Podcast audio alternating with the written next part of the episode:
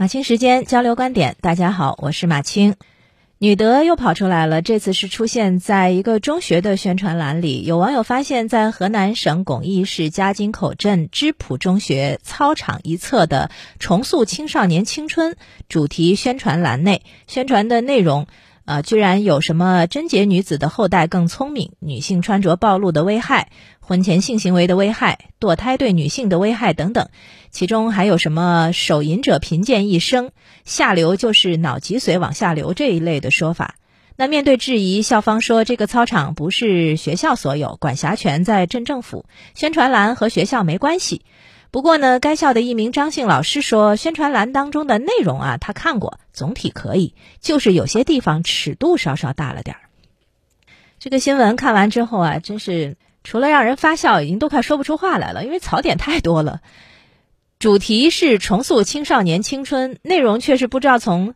哪个朽烂的棺材里诈尸还魂的女德那一套，句句还都说什么科学研究，可是没有哪一个字是和赛先生有关的。操场是学校在用，校方就推脱说和学校无关。天天面对这么低劣的宣传内容，学校老师不以为意，说总体可以，就是有些地方尺度稍微大了点儿。哇，拜托啊，这是二十一世纪啊，你是中学老师啊，这是尺度问题吗？这是基本价值观的问题啊，这是科学素养的问题啊，这是你有没有正常正确的性教育的问题啊？女性出轨影响后代智商，男性出轨影响什么？堕胎对女性身体是很有危害，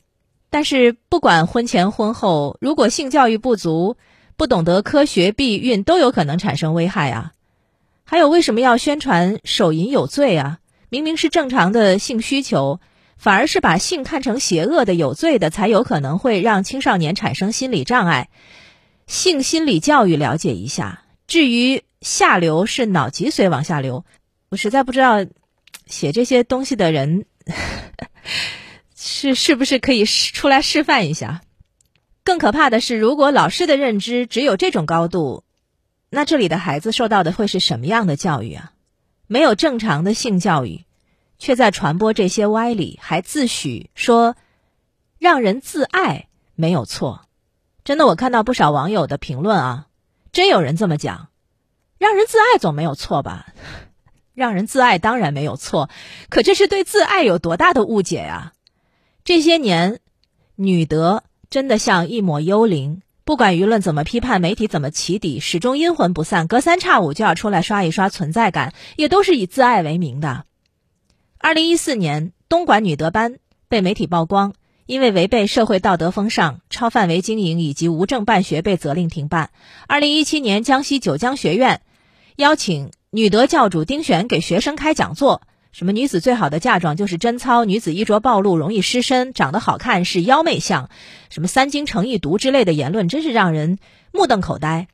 东莞关停开到抚顺，抚顺关停跑到温州，骗了成年人的钱不够，又去毒害未成年人，在亲子夏令营上对少年儿童大讲什么男为大女为小，换男友就会烂手烂脚，诸事不顺皆因不孝等等。甚至在河北邯郸，有人到民政局去领结婚证，然后被分发了一本《家和万事兴》的红色小册子。家和万事兴没错呀，可是你看看它里面写了什么？什么姑娘要多干活，少花钱，别嘴馋；什么姑娘要自重，露胳膊露露腿是作践自己。这些糟粕就这么冠冕堂皇的印在那里。左手是传统文化，右手其实是名与利，打了一手好算盘。所有这一类关于女德和贞操的表述，其实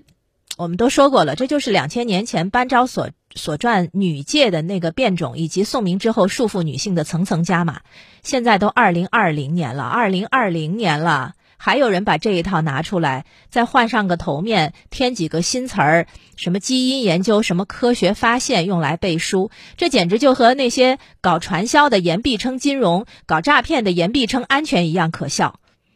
令人忧虑的也就在于此了，女德班貌似是有阵子没有出现在人前了，可是女德官总有机会春风吹又生，